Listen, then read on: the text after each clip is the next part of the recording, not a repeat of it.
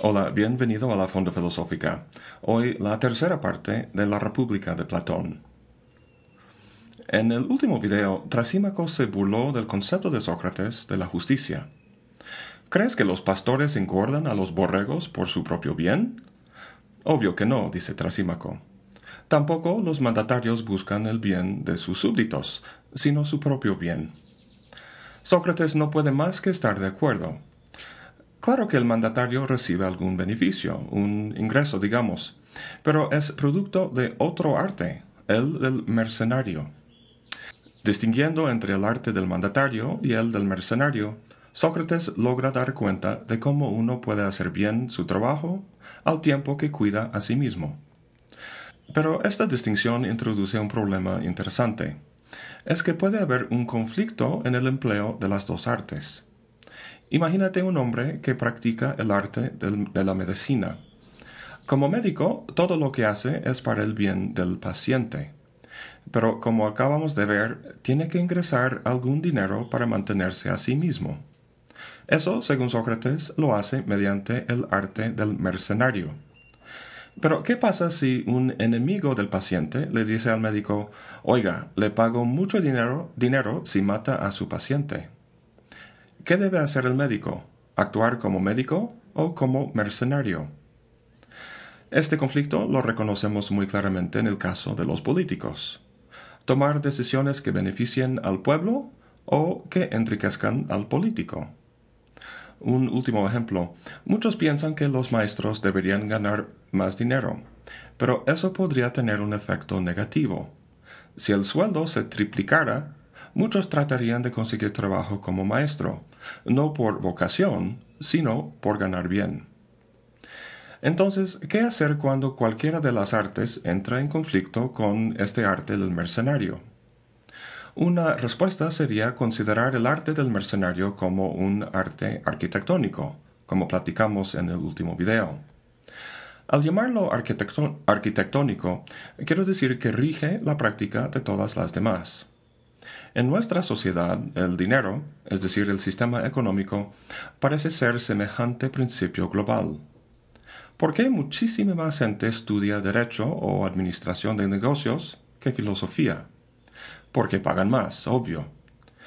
El valor económico es lo que rige nuestra sociedad. Como comenté en otro video, una forma interesante de determinar el principio global de una sociedad es buscar su edificio más alto. En la Edad Media era la iglesia, en la época moderna el palacio político, y en nuestros días son los rascacielos de corporaciones financieras. ¿Qué diría Sócrates a todo esto? Pues mal, muy mal. El dinero es simplemente un medio. Le permite a uno conseguir los objetos de su deseo, pero es totalmente incapaz de distinguir entre buenos y malos deseos, ni de priorizarlos. En otras palabras, el dinero no es más que un símbolo para la dinámica del apetito.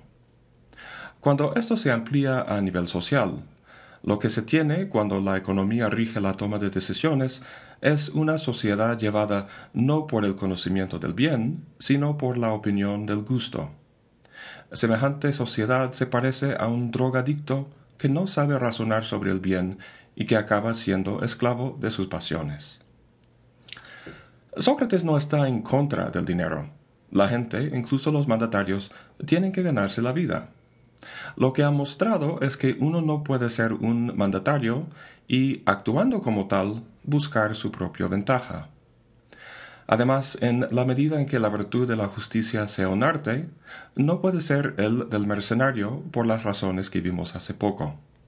Debe caracterizarse más bien por la actitud filosófica, por un conocimiento capaz de distinguir entre el bien y el mal. A estas alturas de la discusión, Sócrates hace una pregunta curiosa. Pregunta si la justicia es algo bueno o no. Es extraño porque aún no han definido el concepto. Pero los jóvenes ahí escuchando están ansiosos por saber cómo vivir bien. Quieren llegar al grano ya. ¿Es mejor ser un tirano egoísta como dice Trasímaco o un filósofo calmado y racional, como dice Sócrates. Sócrates accede a su curiosidad y hace referencia al ejemplo de justicia con el que iniciaron la, discusión, el depósito. Cévelo dijo que hay que devolverlo para no incurrir en ningún castigo, terrenal o divino. ¿Qué dice Polimarco? Pues devolverlo solo se hace bien a un amigo. Y ya sabemos la respuesta de Trasímaco. Dado que los dioses no existen y no hay ningún bien común, uno debe guardarlo y tratar de conseguir más. Este último resulta muy alentador para los jóvenes ahí reunidos. Quieren que Sócrates muestre contundentemente por qué es malo ser tirano. Sócrates va a necesitar el resto de la República para que su argumento sea en verdad contundente, pero de momento ofrece un par de argumentos. Primero, dice que la, afirmación de Trasímaco de que la injusticia sea una virtud es contradictoria. Para nuestro sofista, la vida es una competencia donde nos aprovechamos de los demás y la injusticia es el arte o virtud que necesitamos para hacerlo bien. Sócrates señala que la justicia, sin embargo, es necesaria. Al igual que un grupo de ladrones que quieren robar un banco tienen que cooperar entre sí, un mandatario no puede alcanzar sus metas si es totalmente egoísta. Pero quedaría muy corto entender la justicia así, porque constituiría un medio no deseable a un fin deseable. Actuar de forma justa debería ser algo deseable en sí mismo. En segundo lugar, afirma Sócrates que la justicia es preferible porque es una virtud, siendo una virtud aquello que permite que algo funcione bien. Nadie quisiera un cuerpo enfermo, por ejemplo, y tampoco un alma enfermo. Para Sócrates es obvio, pero la verdad es que su argumento es formal y vacío. Todos quieren un alma saludable. La pregunta es en qué consiste. Eso no lo han respondido todavía.